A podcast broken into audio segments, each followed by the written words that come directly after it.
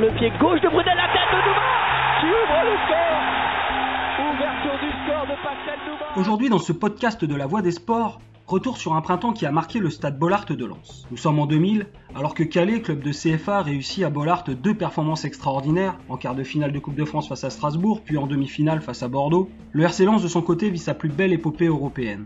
C'est une épopée improbable, née dans une saison d'abord très compliquée, irrégulière, puis exaltante, on parle là d'une équipe ambitieuse qui change d'entraîneur en cours de saison, d'un club qui reste sur deux années titrées, le titre de champion de France en 1998 bien sûr, mais aussi la Coupe de la Ligue en 99, mais qui se traîne longtemps en queue de Division 1 dans cette saison 99-2000. Une équipe si surprenante qu'elle était capable de se faire sortir de la Coupe de France par Besançon, club de national en janvier, mais de régler son compte à l'Atlético Madrid en mars. Retour sur un parcours plein d'émotions, celui qui a mené Lens en demi-finale de la Coupe UEFA 2000, les voix des citations sont signées Édouard Royal.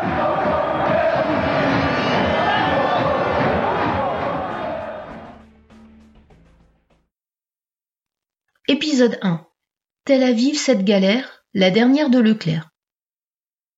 Pour les 100 et or, c'est un parcours qui débute en septembre 1999. Avant son entrée en lice, le club se fixe un objectif Gervais Martel répète partout, et notamment dans les colonnes de la Voix du Nord, que Lens, fort de son expérience en Ligue des Champions, la saison précédente, doit être ambitieux. Nous n'avons jamais réussi à passer le mois de décembre en étant qualifiés pour une Coupe d'Europe. On va essayer de passer un cap. Nous n'avons jamais joué de quart de finale européen, si on pouvait y parvenir cette année. Les quarts de finale, l'objectif semble compliqué à aller chercher. D'autant que Lens en championnat est à la rue en ce mois de septembre. Il vient de prendre une raclée à domicile, face à Sedan, promu en D1, 3-0 à Bollard avec des anciens de la maison saint et qui s'illustrent, Cédric Mionnet, Pius Ndiefi ou Pierre de Bloch. L'ambiance est donc assez morose avant d'entamer cette Coupe de l'UEFA. Pour le premier tour, Lens affronte une équipe israélienne méconnue, sans nom ronflant, mais depuis 1993 et la victoire de l'équipe nationale d'Israël au Parc des Princes, qui avait privé les Bleus de qualification à la Coupe du Monde 1994, la méfiance est de mise lorsque le foot français affronte une formation israélienne. Un an avant ce Maccabi Tel Aviv Lens, un autre Maccabi, le Maccabi Haïfa, a sorti le PSG en 16e de finale de la Coupe des Coupes, avant d'atteindre les quarts de finale de la compétition. Pour son déplacement sur la côte méditerranéenne, le RC Lens de Daniel Leclerc est prévenu. Ça ne l'empêche pas de souffrir dans la touffeur de Tel Aviv. Si Sako puis Job donnent par deux fois l'avantage aux Lensois, Kubica et Ben Dayan permettent au Maccabi d'obtenir le résultat nul. Deux buts partout. En fin de partie, Guillaume Varmuz, le gardien artésien, sauve même la baraque à plusieurs reprises. Lens a eu chaud, très chaud, trop chaud, mais en saluant la poignée de supporters qui a réussi à remplir les conditions administratives pour venir les soutenir à Tel Aviv, avec leurs deux buts inscrits à l'extérieur, les joueurs du Racing pensent bien avoir fait le plus dur. Ils se trompent lourdement.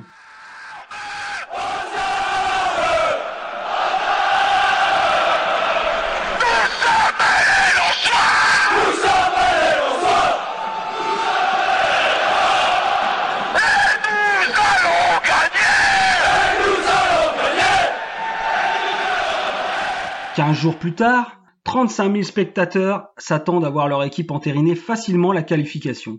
Mais Bassis profite d'un mauvais placement de Guillaume Varmuz pour envoyer un coup franc vicieux. Le ballon franchit la ligne. Stupeur sur Bollard. Lance est mené après 24 minutes de jeu, et si un joueur du Maccabi est expulsé à la 35e, Lance, même en supériorité numérique, offre longtemps une bouillie de football.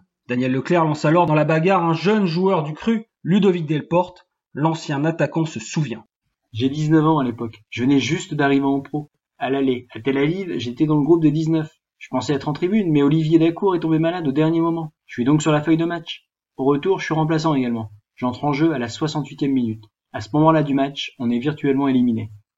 Un quart d'heure plus tard, alors que Lens vient de revenir au score grâce à Pascal Nouma, un but partout, Ludovic Delporte endosse le costume du héros avec un tir fracassant en pleine lucarne. Il y a ce centre tendu que j'homme manque un peu, mais le ballon arrive sur moi. Et là, je mets une sacoche qui file sous la barre. C'était ma première en Coupe d'Europe, à Bollard en plus, un match diffusé à la télévision, ma famille dans les tribunes. Le RC Lens, c'était mon club de cœur, c'est là où j'avais passé toutes mes catégories de jeunes. Après ce but en forme de coup de tonnerre sur la pelouse de Bollard, c'est une déflagration bien moins joyeuse qui va secouer le club soi à l'issue de ce match.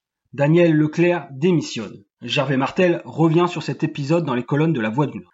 J'avais déjà refusé sa démission après le match nul au Havre, dix jours avant. Je peux le dire maintenant, c'était entendu entre nous, avant même le match face à Tel Aviv. Je me doutais depuis une quinzaine de jours que ça allait arriver. Il ne supportait plus certaines personnes, notamment des joueurs. Intransigeant dans ses relations, Daniel Leclerc a aussi beaucoup de mal à travailler avec Francis Collado, nouvel homme fort de l'organigramme lançois. L'entraîneur l'expliquera bien plus tard, en 2019, toujours dans la voie du Nord. Ce n'était plus le sportif le plus important dans ce club. À l'intersaison précédente, on m'appelle pour me demander ce que je pense de Stéphane Collet, le milieu de terrain de Strasbourg. On me dit qu'il peut remplacer Eric Sicora, qui est lui un arrière droit.